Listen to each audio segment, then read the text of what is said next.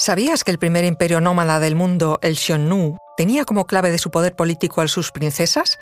Curioso, ¿verdad? Pues así es. Fue una confederación de pueblos nómadas de las estepas, surgidos en Mongolia durante el siglo II a.C. y 1500 años antes que el famoso imperio de Genghis Khan. Se extendió por Egipto y la China imperial, y en plena edad del hierro se convirtió en el más poderoso de Asia. Los últimos hallazgos basados en el ADN obtenido de dos cementerios arqueológicos aseguran que allí sus mujeres estaban en el centro del poder. Se trataba de una dinastía basada en la ganadería y la producción de leche que se extendió a caballo a lo largo de Asia, entrando en conflicto con la China imperial y podrían haber provocado la construcción hasta de la Gran Muralla China. Conoce mejor al equipo que protege nuestras costas. Alerta en el mar, el jueves a las 10 un nuevo episodio en National Geographic. Soy Luis Quevedo, divulgador científico. Y yo soy María José Rubio, historiadora y escritora. Y esto es Despierta tu curiosidad, un podcast diario sobre historias insólitas de National Geographic. Y recuerda, más curiosidades en el canal de National Geographic y en Disney Plus. Se trata de un imperio del que se conoce muy poco, de hecho, lo poco que conocemos lo trasladaron sus enemigos, los cronistas chinos de la dinastía Han, que los consideraban uno de los cinco pueblos bárbaros, es decir, pueblos no chinos que suponían para ellos una amenaza. Y visto lo poco que se sabe de forma historiográfica, los datos que arrojan los últimos estudios de ADN son de gran interés.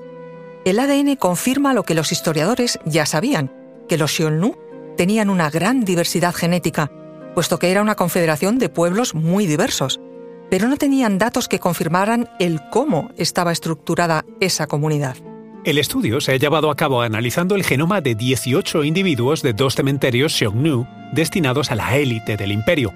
Los datos dejan claro que se trató de un imperio multiétnico, una diversidad que se reproducía a todos los niveles, no en vano, las familias de la élite recurrían al matrimonio para afianzar lazos entre diferentes grupos de población y así poder extender la cultura. Pero el principal y curioso hallazgo descubre detalles sobre las mujeres.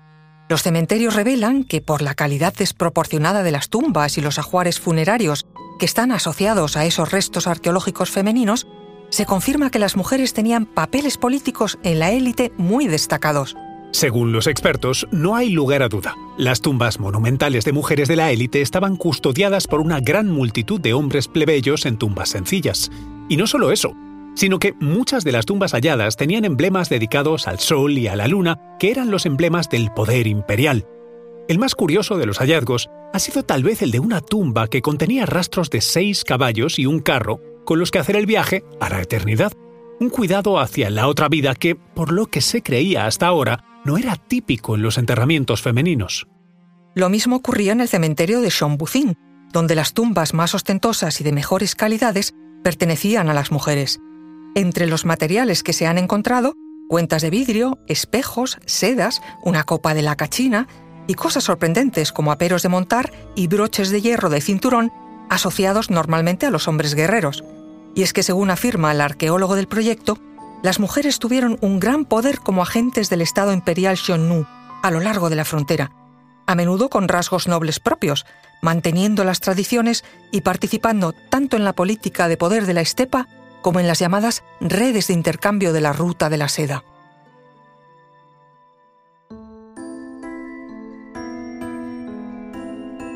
Recuerda que Despierta tu Curiosidad es un podcast diario sobre historias insólitas de National Geographic.